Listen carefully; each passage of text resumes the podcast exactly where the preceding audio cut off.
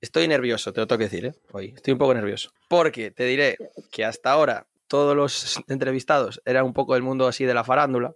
Y esta gente, quieras que no, te entra una coña, una bromita, tal. Entonces, la invitada de hoy es muy maja. Yo no la conozco mucho, pero poco que conozco es muy maja. Pero, pero cuidado, que si te tiene que mandar a la mierda, te va a mandar. Yo, esto lo sé yo. Entonces, David, por favor, tú si quieres, eh, adelante. No, yo estoy nervioso por otra cosa totalmente diferente. Para mí pertenece a un mundo que es el contrario de este podcast. Es decir, el 99% de su mundo me cae bastante mal, tengo muchos prejuicios, es culpa mía, lo acepto, pero creo que pertenece al otro 1%. Lo veremos. Tira la pero sintonía. creo que pertenece... Tira la sintonía.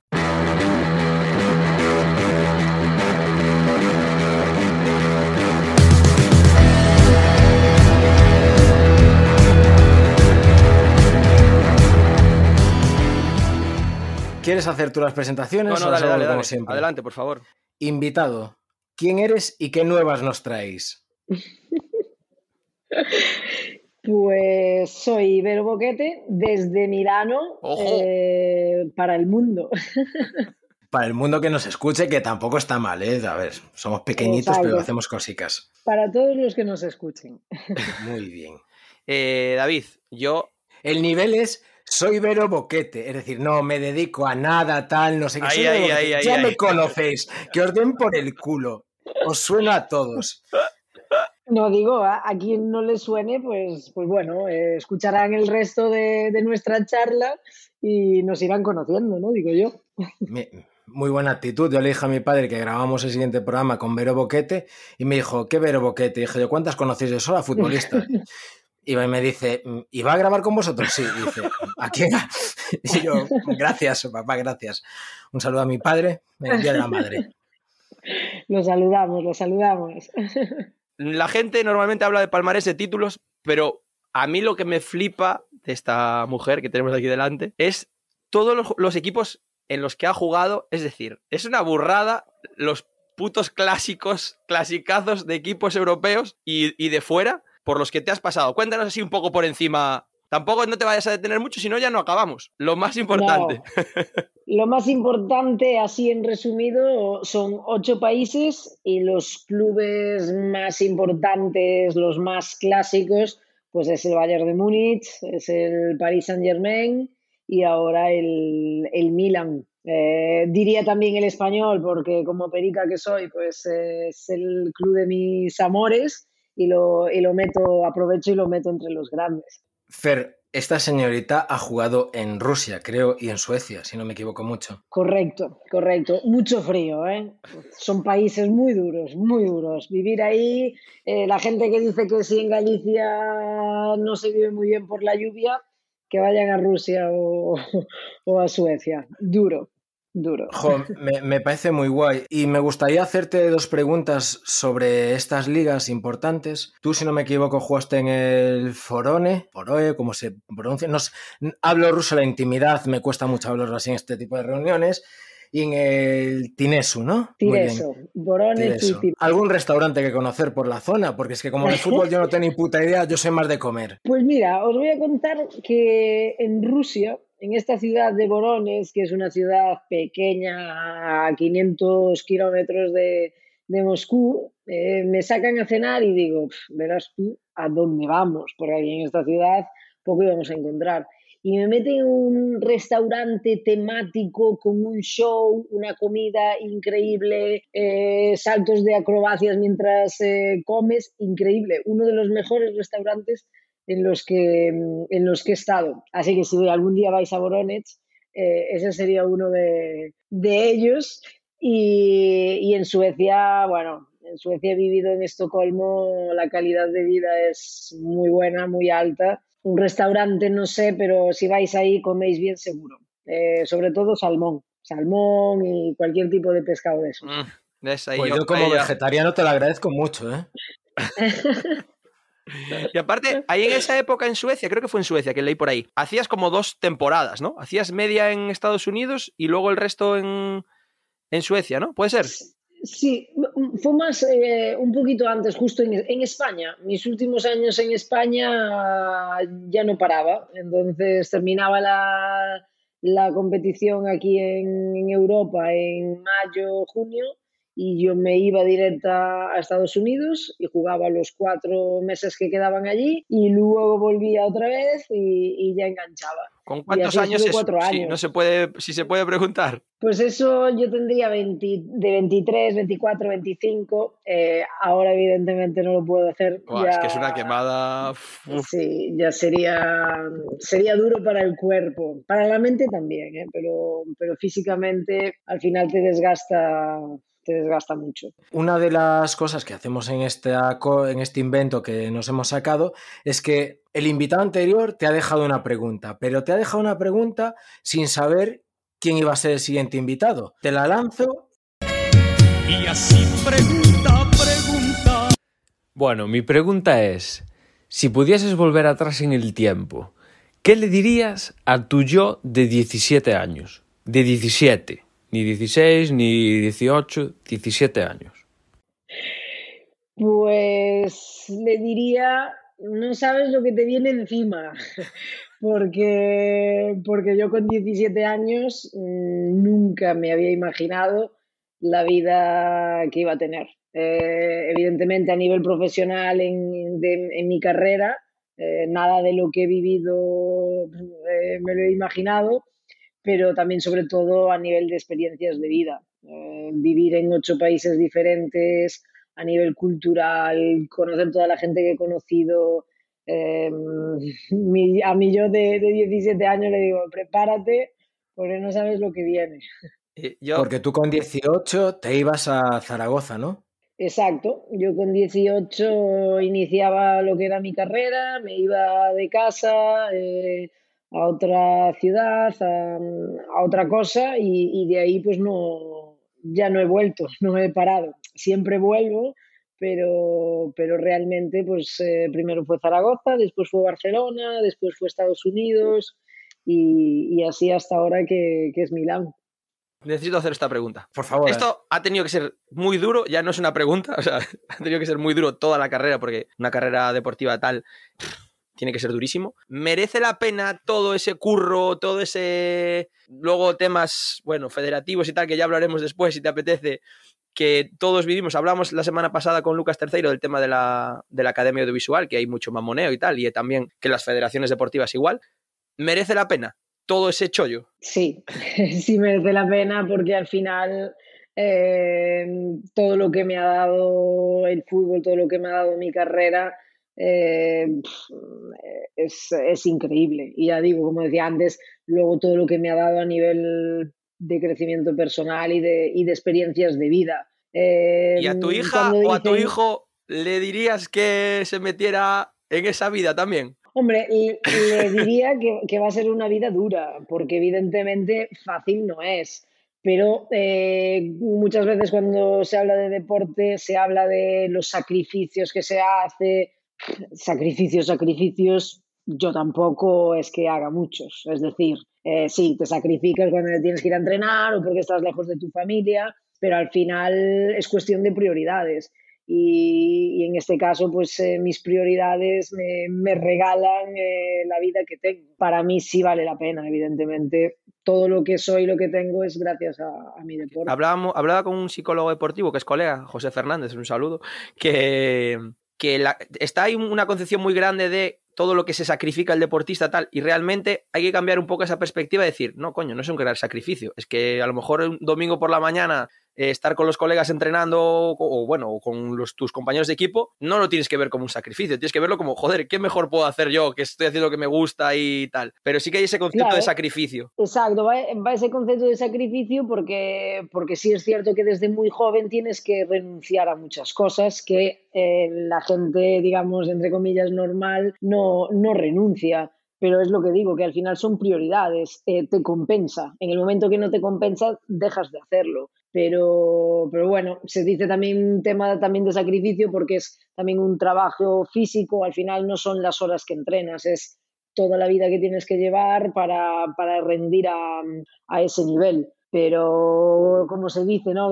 Si encuentras un trabajo que te apasiona, pues no vas a trabajar eh, en tu puta vida. Pues, pues es así, realmente es así. Para mí ir a jugar un, imagínate, jugar ahora un derby Inter Milan, eh, esa es toda la presión que tengo yo. Es una presión fantástica que, que cualquiera querría disfrutar cada domingo. Yo, como te decía, eh, yo esta entrevista, esta conversación, la entrevista, me la tomé muy en serio porque hay una cosa que mm, me flipa de ti, pero a la vez me genera una sensación muy rara. Es decir, Vero Boquete es la mejor jugadora de fútbol de, que de España, posiblemente de Europa, una de las mejores del mundo, ¿vale? Y yo me ponía en tu lugar, lo que hablamos de los sacrificios y tal. Yo me planteaba, a esta chica no se le han hinchado los ovarios de ser el puto referente. Es que yo creo que tú haces lo que te mola, juegas lo que te mola, se te da bien además, pero referente impuesto por la sociedad. Nunca has dicho, mira, iros a tomar por el culo. Yo simplemente juego al fútbol, dejadme en paz. Hombre, alguna vez,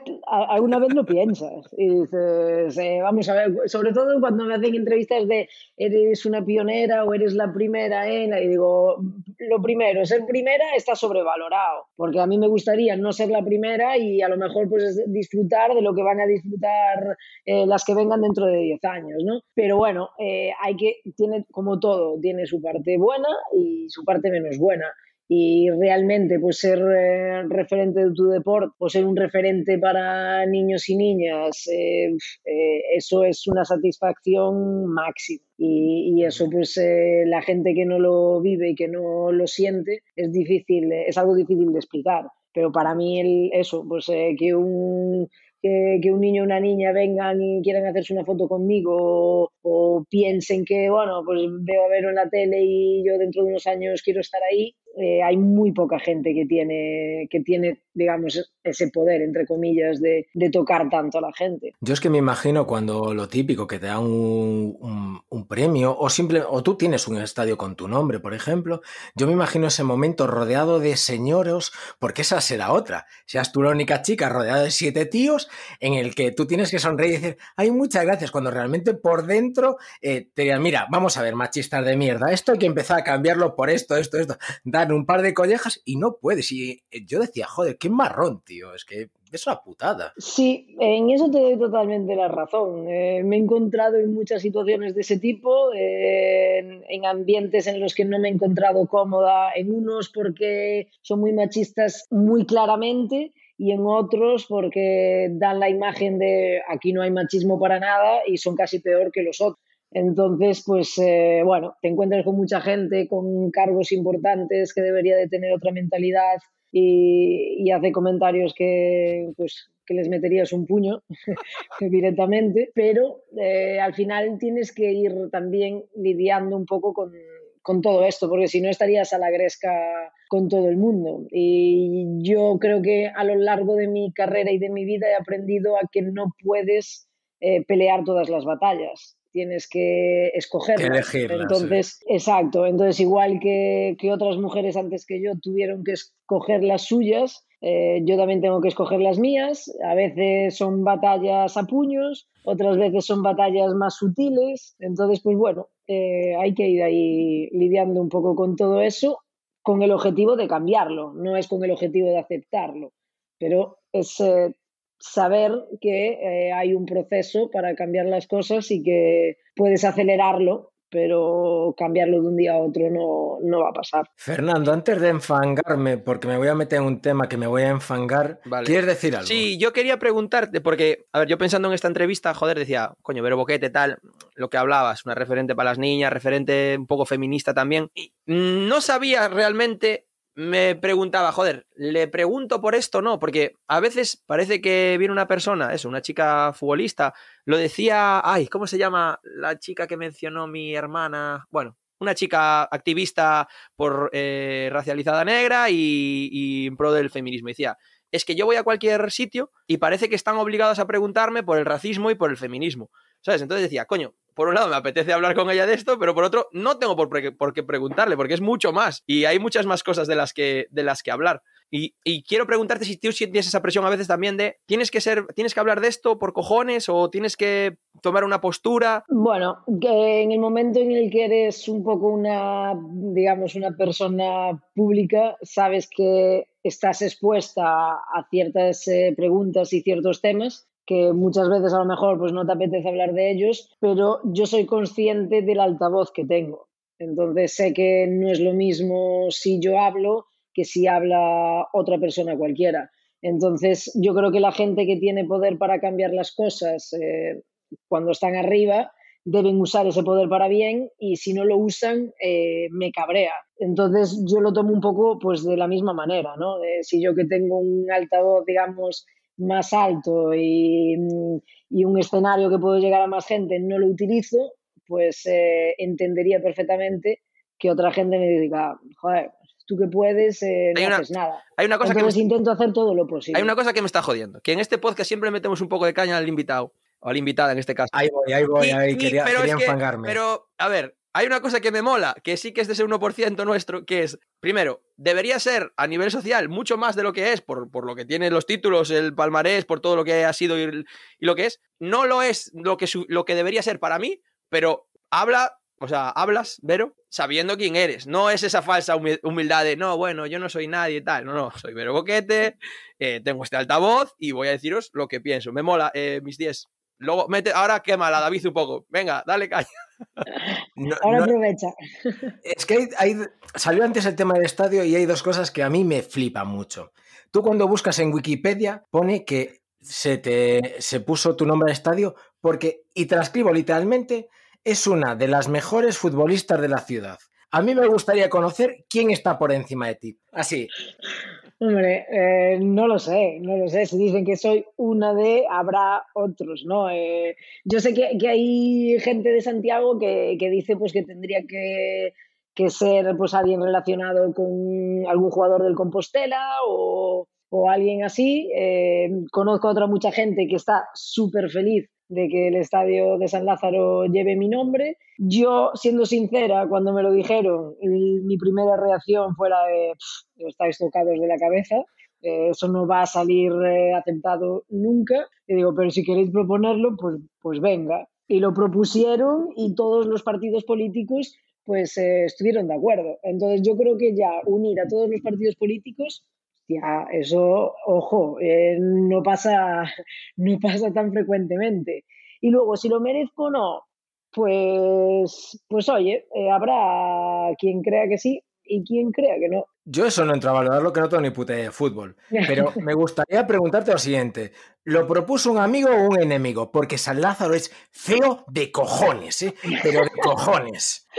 Pero es lo que tenemos, no hay otro. Coño, que hagan otro. El del Campus Sur, que es más bonito y da el sol, joder. Pero es que el de San Lázaro, en serio, que te den una torre en la Ciudad de la Cultura, que allí no hay nada. Que pongan la biblioteca un campo de pachar changas. Pero San Lázaro, en serio, ¿por qué? Es, el- es un estadio histórico, eso sí que tenemos que, que aceptarlo. Todos los que somos de fútbol sabemos que el estadio de San Lázaro tiene su historia. Es un estadio mítico pues de cuando el Compos estaba en primera, Ronaldo el mejor gol de su carrera lo hizo en San Lázaro, eh, Fernando Vázquez eh, andaba de, de banda a banda. Y es el único, realmente el único estadio que, que tenemos. A mí me va bien porque me queda al lado de casa, entonces si algún día tengo que ir por allí, pues me va fantástico porque está en mi barrio. Eh, es la entrada de la ciudad, con lo cual todos los días recibo notificaciones en el Twitter de gente que pasa haciendo el camino y pone, mira, foto, Estadio de Boquete. Y, y bueno, pues eh, yo encantada, aunque sea feo, más feo, menos feo, eh, es el mayor título y el mayor reconocimiento de mi carrera, eso sin duda. Fer, ¿te has fijado que no ha sacado a Caneda? Que yo de pequeño recuerdo al, al señor ese que iba con Caneda pegándole a Jesús Gil. Es que Ese es un Eso también, ¿eh? ojo, ojo, que yo no soy de fútbol, pero recuerdo ver en directo allí un Compos 3, Real Madrid 3. ¿Por qué cojones fui yo a ese partido? Ni idea, me llevaron seguro, porque de mí no iba a Pero, salir. pero estuviste allí en el estadio de San Lázaro, Vero Boquete ahora. ¿Ahí estuviste? No, Es y cierto, pa- es cierto, Para es cierto. vacilar, ¿eh? Y para vacilar. Cuidado, a un colega o, o te echas un ligue así un poco tal, y, pues si estás en tu, en tu ciudad, eh, ahí estoy, ¿eh? Perdón. Es verdad. Ya, ya- ya estás pensando los picaderos que hay por aquella zona, Fernando. Para un No, momento. no joder. conozco, no conozco esa zona. No Para un momento, mi rey. Para un momento.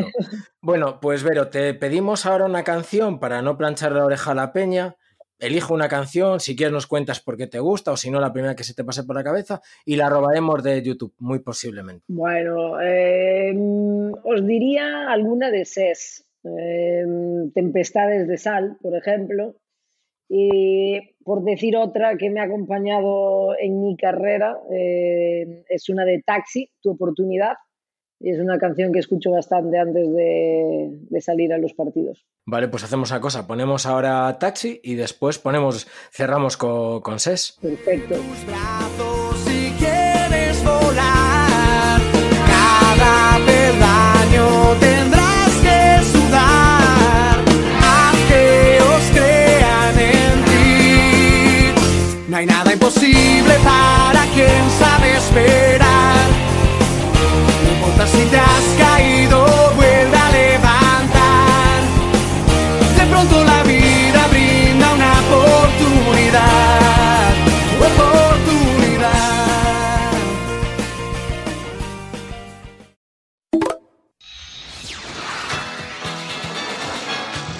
Es triste pedir, pero es peor robar.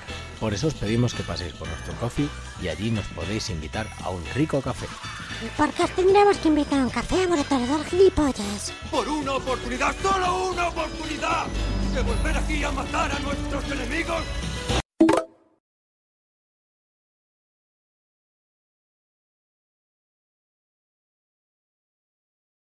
Taxi no fue la banda spin-off de Melon Diesel, pregunto. Esto sé que es una fricada, pero se me acaba de pasar por la cabeza. Puede ser, puede ser. ¿No eran unos tíos de Gibraltar que tenían acento andaluz? No, yo creo que no. eh. Esos son otros, tienen que ser otros. Lo voy a buscar. Lo eh, buscaré. voy a buscar, ¿eh? Lo buscaremos, exacto, lo, Lo buscaremos. buscaremos.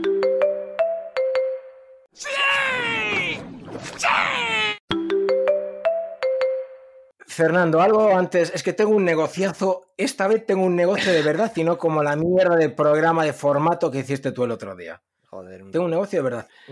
Yo preguntarle a Vero, antes de, sacar el negocio. A ver, tu vida un poco, y deportiva, y, y supongo que tu vida en general, ha ido rodeada de una lucha continua contra cosas externas al fútbol, que es una cosa un poco mierda y que me jode muchísimo siempre para todos los deportistas, que las instituciones, la gente que está trabajando para el deporte, al final eh, los deportistas siempre son los últimos. Y no por tu caso en concreto, que también por muchos casos en los que al final rollos burocráticos, rollos de pasta, rollos de tal, el deportista siempre queda de último. Y leía una de las entrevistas que tenía que la primera que tuviste fue para poder jugar con, con los niños, con seis años o así, y desde esa, hombre, a ver, que tú te paras a verlo y dices, Vero es una tía con la que está con polémica siempre. No, realmente te persigue un poco, entre comillas. Vienen a por mí. Vienen a es por que es mí. así.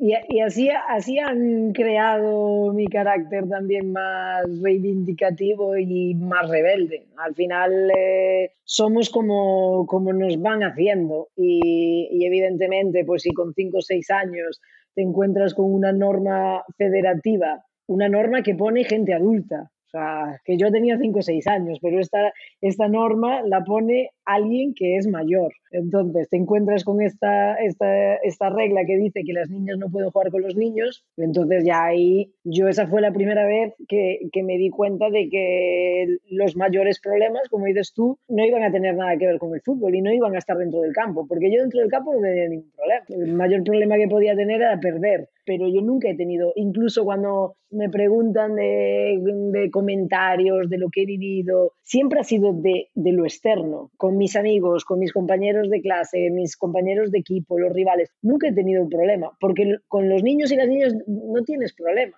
El problema son los adultos. Entonces, los comentarios son de las gradas, los comentarios son de los padres y de las madres a los hijos, pero, pero de los niños en, en sí, no, ninguno. La culpa la tenemos siempre los adultos, que, es- que yo creo que nos volvemos idiotas con el paso de los años y, y vamos haciendo cada vez las cosas peor. Y es que aparte, para los deportistas que estamos acostumbrados, al final, o que están acostumbrados a resolver las cosas y que las cosas dependan de ti en el campo, creo que esa sensación de impotencia, de que, que Dios, me cago en la puta que es, ¿no? ¿Qué hago? Porque no puedo tirar más fuerte, no puedo entrenar más, ¿sabes? O sea, tengo que, Sí. no sé. Es la mayor frustración y yo me imagino que en deportes individuales puede ser incluso mayor, porque, porque quizás a nivel de, equipo pues siempre tienes algo a lo que agarrarte, pero, pero sí es cierto, al final pues eh, si no son unos directivos, eh, son los de la federación, si no son los de la federación, pues son otros cualquiera y, y realmente los deportistas queremos controlar las cosas porque al final sabes que el resultado pues depende de muchas cosas, pero una gran parte depende de ti, de tu trabajo. Sin embargo, hay muchas cosas que están rodeando el deporte y que te pueden hacer ganar, perder, competir o no competir o, o en igualdad de condiciones. Porque si al final no te dan eh, las condiciones para poder eh, competir de tú a tú con otros países o con otros deportistas, pues es difícil. Y mira, tenía esta semana, bueno, yo le doy clase a chavales de taekwondo y llevamos a, una, a unos chicos ahí a Alicante a un campeonato y tal, y volvió una niña y estuvo todo el fin de semana eh, en cama, o sea, en cama no, cabreada, llorando y tal. Y la madre nos vino, jolín, es que no quiso salir ni con los colegas y tal. Y dije, hostia, pues porque perdió, es la, la respuesta. ¿Tú qué tal perder tienes? Exacto. Yo he, he aprendido un poco a llevarlo. No voy a decir que he aprendido a perder, pero he aprendido a llevarlo, porque al principio muy mal. Pero yo creo No que me eso lo ya... podía imaginar, ¿eh? de verdad. Claro, no, es que- me, no, me, no me lo podía imaginar con ese perfil y pidiendo a SES. No me lo podía imaginar. Exacto, exacto. Pero a mí me, me enseñado eso desde pequeñita, porque claro, yo tengo un hermano mayor, pues ya el perder contra él o él perder contra mí es solo una guerra. Teníamos tres peleas diarias, eh, mañana, tarde y noche. Eh, cualquier cosa era una disputa. Entonces, pues bueno, yo creo que los deportistas tenemos ese, ese gen competitivo y de, de mal perder que tenemos que ir sabiéndolo llevar durante nuestra carrera y, yo he aprendido a, valorar sobre todo el, camino. Y eh, cuando eres más joven, pues solo piensas en, en el resultado final, en si ganas, eh, y luego con el paso de los años, pues aprendes a, a, valorar el camino, el esfuerzo, el llegar ahí, el llegar a una final, que dices, bueno, es que la pierdo y es lo peor del mundo, ya, pero, pero ahora has jugado, que, que, todos los demás no han llegado. Entonces, eh, bueno, vas aprendiendo un poquito a, a llevarlo. David, ¿qué, qué tienes? Yo te, sí, tienes yo en la tengo, punta de la lengua. Sí, tengo bastantes preguntitas. Joder, pre, Vero, preséntate a las elecciones de la federación. ¿Sabes que no eres el primero que me lo dice? Por algo será. No, no, no, no. No, además es que yo no me veo en los, en los despachos. Eh. Mm, yo sé, te veo más gritando es... la banda, ¿eh? Exacto, yo también. Yo también me veo ahí. Entonces, eh, aunque alguna, algunas personas me, me, quieran llevar un poquito hacia, hacia otros sitios, yo no me veo en, en un despacho y lidiando con, con, esas cosas, aunque sé que es muy necesario, porque evidentemente eh, la gente que tiene el poder, muchos de ellos están en, en los despachos y, bueno, si quieres que las cosas cambien, pues alguien tendrá que estar ahí y, y, hacerlo mejor, ¿no? Pero mm, a mí no es lo que más me, no es lo que más me tira. Yo hacía la entradilla diciendo que perteneces a un mundo en que a mí el 99% no me mola por prejuicios, porque yo quizás llámame loco, ¿no? Pero quizás no entienda cómo una empresa en bancarrota, en quiebra técnica, puede pagarle a uno de sus, de sus trabajadores 140 millones de euros al año. No lo entiendo, me, me cuesta mucho comprenderlo. Entonces, para mí sois el eje del mal, joder. Pero me estoy dando cuenta que dentro del eje del mal tú eres una infiltrada, lo cual me está molando mucho. ¿Sabes qué pasa? Que nosotras somos los pobres cristos. Si nosotras eh, estamos, eh, todo lo que se ve, el iceberg que se ve de, del, del, fútbol masculino es eso, es un iceberg. Vosotros, nosotros, todo el mundo ve la punta y la punta te puede gustar o no gustar, pero todo lo otro eh, no tiene nada que ver. Yo me he cansado de decir que el, el fútbol masculino ha sobrepasado todos los límites, económicos, éticos, todos y todos somos un poco culpables, los que estamos dentro, eh, los que lo ven desde fuera, todos. Pero, pero sí, pero ese no es mi deporte, ese no es eh, nuestra situación para nada. Eh, nosotros estamos en el otro lado, como todo el resto de- del mundo, y, y yo tampoco entiendo cómo una empresa en quiebra puede pagar. eh, no entiendo el, el tema este de la Superliga, como ahora todo el mundo se queja cuando unos y otros hacen exactamente lo mismo, porque parece que que nos hayamos olvidado de que el Mundial es en Qatar, de que la Supercopa de España eh, era en Arabia Saudí, de que los otros querían jugar en Miami. eh, se Perdona, cambia perdona.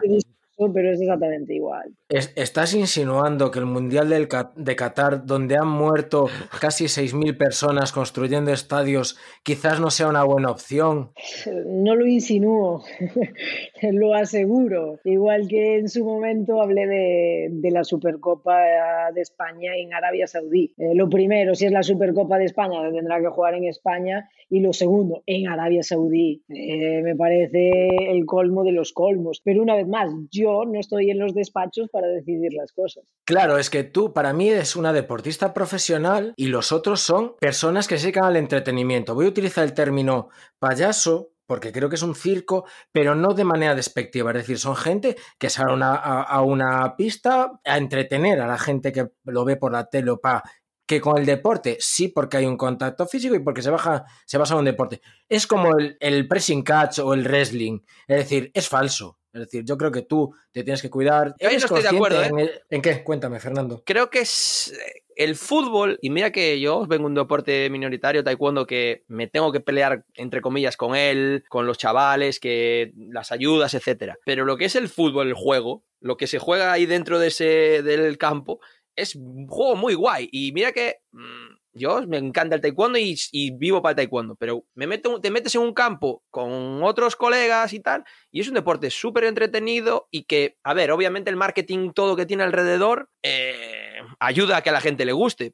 Pero es que muy pocos deportes, o es difícil encontrar un deporte mm, que son hora y media, ¿eh? Es hora y media de entretenimiento, tío. No me vale y no te lo compro. No me puedes decir que un señor que viaja en un jet privado desde Barcelona, Madrid, a, a Milán, por ejemplo, y para jugar un día y al día siguiente juega en, y después juega en Madrid, está cansado. Cansado está el padre de familia No, que se levanta a las 7 de la No, mañana cansado para sí. coger un Yo no te digo que tenga que estar cansado, colocar no. ladrillos. No me jodas. No, yo no te digo que esté cansado, pero es que eso no, eso no te está jugando compro. dentro, tío. Ahí no está jugando. Ju- Su chollo es el partido. Ya, coño, por eso te ¿Sabes digo. qué no pasa? sé. Que yo creo que hemos llegado, eh, es lo que decía antes, que, que se han sobrepasado todos los límites. Entonces, eh, claro, si vemos a, a un tío, a un equipo que viaja en vuelo privado, que, que gana 10 millones de euros por temporada, que se queja por, porque el aire viene de un lado, evidentemente nos duele ¿no? ver, ver eso. Pero realmente el que los que han convertido todo eso no son los futbolistas. Al final,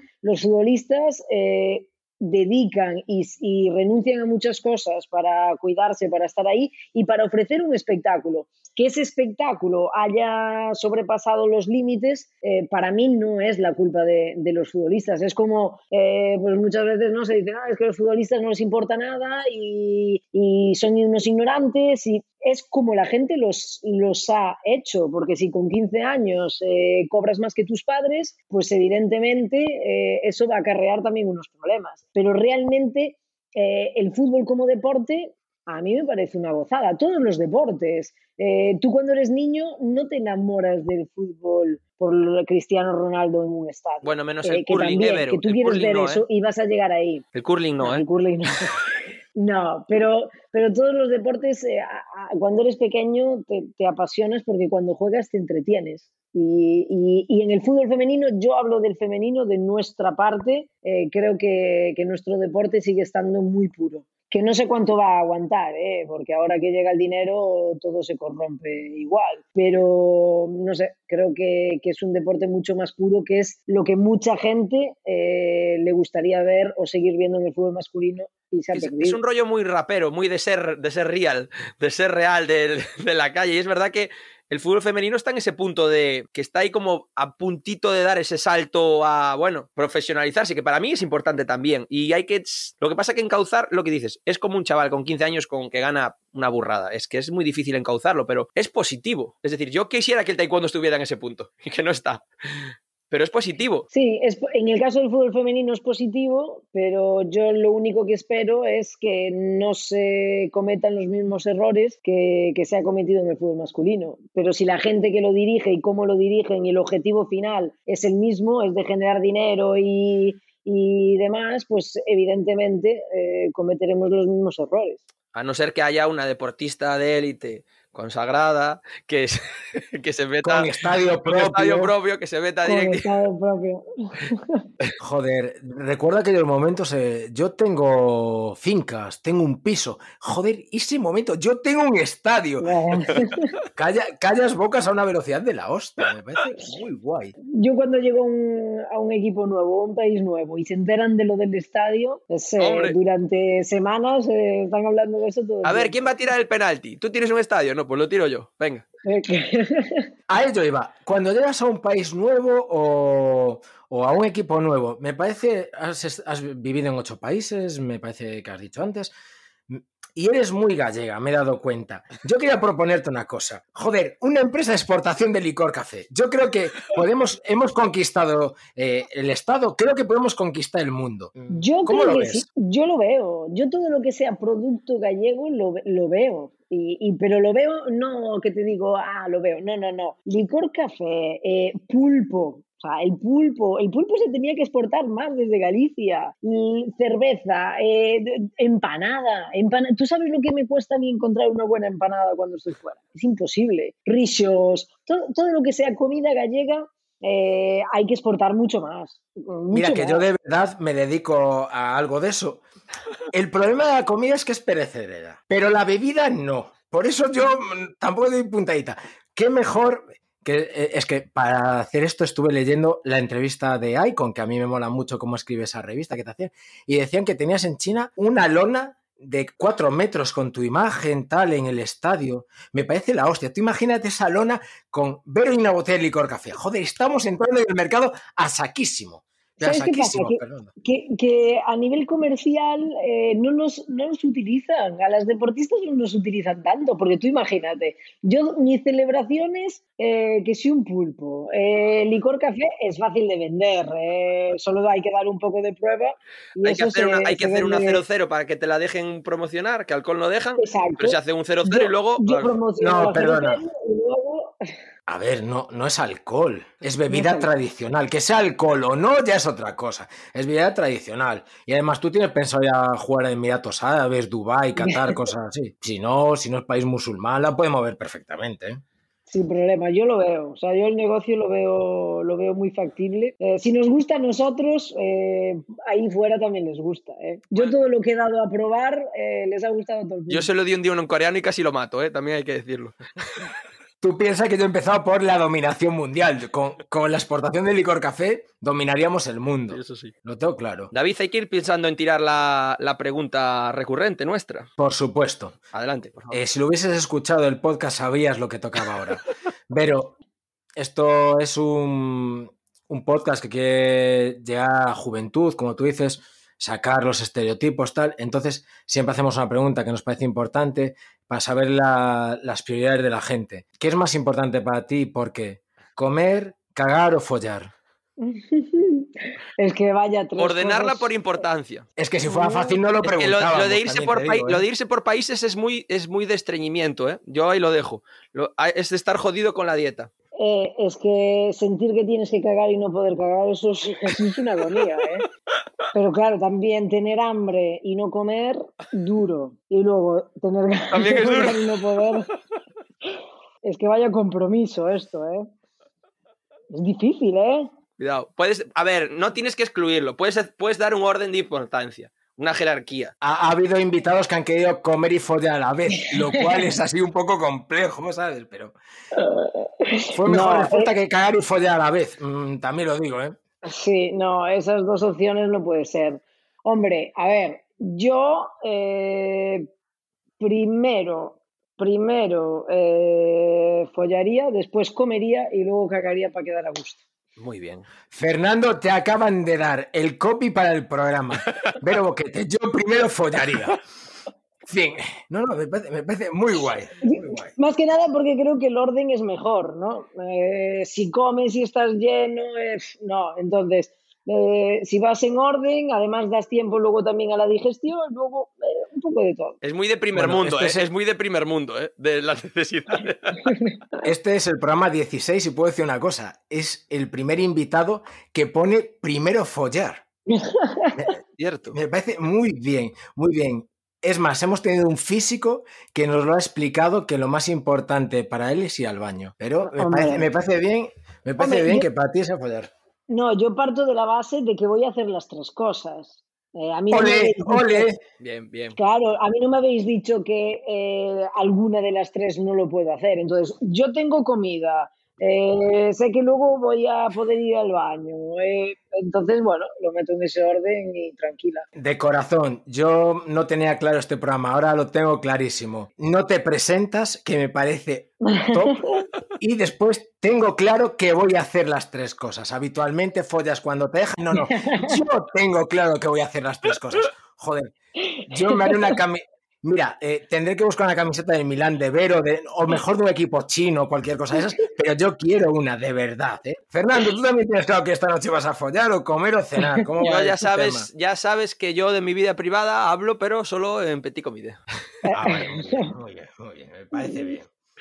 Eh, yo, mira, una cosa, Vero, así ya de buen rollo, ya que ahora tiramos la pregunta un poco tal. Me molaba mucho que nos cuentes un poco en Estados Unidos, que lo hacen todo a lo grande, y contabas que las niñas te pedían super autógrafos, que estaba todo a lo salvaje, ¿no? ¿Eso es en el sitio donde viviste más ese rollo fama positiva, digamos? Sí, sobre todo también porque fue la primera vez que me sentí así, que me sentí profesional, que llegabas eh, al estadio después de los partidos y te tenías que quedar casi una hora firmando, haciendo fotos. Yo recuerdo a las de mi equipo que firmaban ahí un par de ellas y, y luego se iban como medio corriendo para adentro. Y yo decía, no, no, yo de aquí no me voy, yo aquí hasta que termine el último. Incluso a, día de hoy, la temporada pasada en Utah, eh, para mí, después de los partidos, mi ritual era dar la vuelta al campo de todo el equipo aplaudiendo al público pero yo era siempre la última en irme de- del estadio, porque para mí, eh, antes hablábamos, ¿no? De que la gente viene a ver un espectáculo, paga una entrada y demás.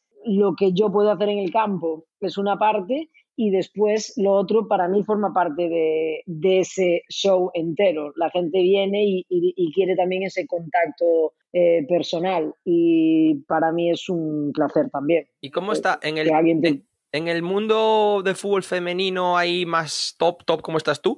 ¿Cómo está el tema de os cuidan, cuidan? Porque, por ejemplo, yo veo a los futbolistas as- de masculino y digo yo, estos cabrones, o sea, lo de ganar millones es la hostia, esto está guay, pero que te pongan unas fresitas y un mango en el, en el, en el medio del partido para que recuperes, no sé qué, que te haga el fisio, eso es la hostia. O sea, el 99% de los deportistas del mundo no tienen eso. O el 90%. No, eh, a ver, yo creo que mm, depende en el club en el que estés, tienes más o menos cuidados. Pero bueno, eh, yo por ejemplo, pues llegas a entrenar, que si la ropa allí toda lavadita, Joder, eh, eso- el día de partido, que si comes esto, que llegas a, en el descanso y tienes todo lo que necesitas. Yo creo que eh, a día de hoy, cuando si estás en el, en el alto nivel, eh, tenemos muchos cuidados. Y lo sigues valorando. es ¿Eres capaz de cierto- valorarlo? de- Sí, ¿no? Todos, todos los, toda la mínima atención que hay, eh, yo lo valoro porque he vivido también la otra parte. Lo que no sé es si en un par de años eh, lo van a valorar igual, porque es cierto, como decía antes, si, si se van a copiar los mismos em, eh, errores del masculino, pues evidentemente todas las chicas que lleguen, eh, que no hayan tenido, que estén acostumbradas a esto, que lo vean normal, pues em, Es la hostia, ¿eh? no lo van a valorar igual. Eres, o sea, eso para mí es rollo, joder, te tiene que hacer sentir súper importante todo lo, todos los firmas y tal, pero que el equipo se te, o sea, te lleve el, el equipaje planchadito y tal, y lo tengas allí todo limpito guay. Joder, es un rollo que al deportista le ayuda un montón. Es decir, no tienes que pensar en, vale, tengo que hacer la maleta, no sé qué, no sé cuánto. Vas, juegas, haces el Exacto. chollo, eso es la hostia. Exacto, y ese es el, el concepto, ¿no? Al nivel de- del fútbol profesional, en lo máximo, lo, lo que esperan de ti es que, que des tu rendimiento, que hagas tu trabajo en esos 90 minutos. Y todo lo demás debe de ser, pues, eh, el que tú no tengas preocupaciones de ningún tipo.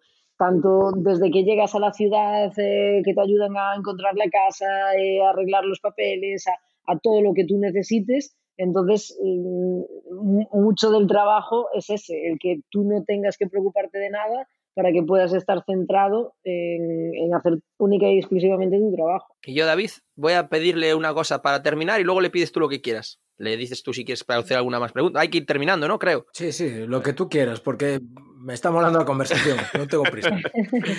Yo, para terminar, ¿eh? Pero luego quiero saber ese día que tú tienes de estado de flow máximo de Dios. Hostia, pero ¿qué pasa aquí? Que me sale todo. Me vale entrenamiento, partido. ¿Sabes esa sensación de, "Fua, pero esto qué es? O sea, hay veces que como deportista dices, uff, esto no es normal, ¿qué me pasa? ¿Qué he comido yo? ¿Qué tal? Y es especial. Yo. Todo, yo creo que todo el mundo, todos los deportistas tienen ese momento, dice, hostia, pues en el entrenamiento antes del partido de no sé qué o tal, o en algún partido oficial. Mm, Yo no hay uno que recuerde, pero sí es cierto, lo que recuerdo es que no lo tienes tantas veces. Claro, es que por Es eso. decir, eh, claro. al final tú te entrenas todos los días, tienes tantos partidos. Yo a día de hoy no, no es que recuerde, joder, aquel día, eh, porque al final pues mi carrera es larga y he tenido alguna vez así.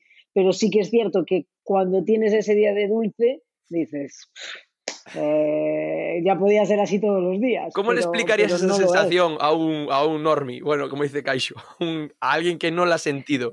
Porque es algo súper...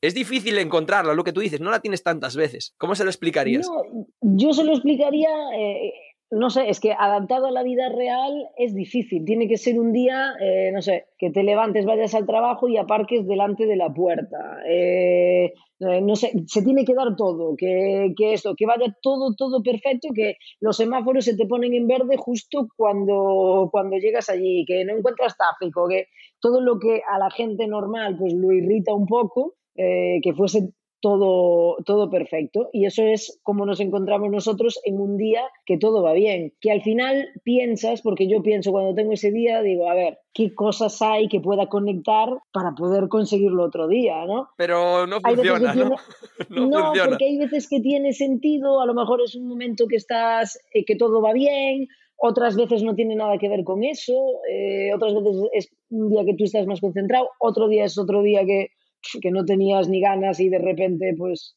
el primer toque va bien y, ya todo sale. Entonces es difícil, es difícil de encontrar eso. Ay, Pues a mí, yo si no, si, igual ya lo has leído, pero si no lo has leído, yo te recomiendo un libro que habla de fútbol, que escribió Qui- Quique Peinado, que se llama Futbolistas de Izquierdas, que no sé por qué creo que te puede gustar un poquito, que es entre fútbol y política y tiene ese, es lo más próximo que he estado yo al fútbol, ¿vale? Eh, tiene ese puntito ahí guay. Nada, agradecerte que hayas venido y sabemos que juegas la final de la Copa ahora en Italia. Eh, nosotros no somos broncano, tenemos mucho más estilo y en mi caso menos altura y, me- y- y los dos menos pasta y no te vamos a pedir que nos dediques un gol. Pero cuando pegues una buena patada alguna, que te acuerdes de mira, haces eso es por uno, lo menos una patada dedicada, sí, uno, 1%, así, uno. Venga, una, una patadita bien dedicada. E, e intentaremos piratear la señal del partido, ¿vale? También así, no te vamos a engañar. perfecto. Muchas gracias, de verdad, Vero. Muy Ha guay. sido un placer. Igual. Gracias a vosotros.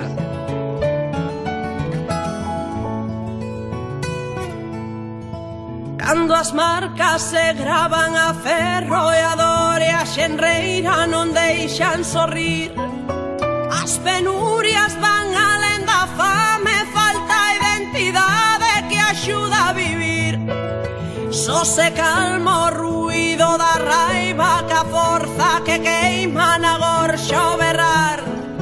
Queremos curar a fendedura Olvidar a tristura e voltar comezar. Mais aínda seguimos aquí Aturar tempestades de sal Resistindo a violencia de mans e cans que nos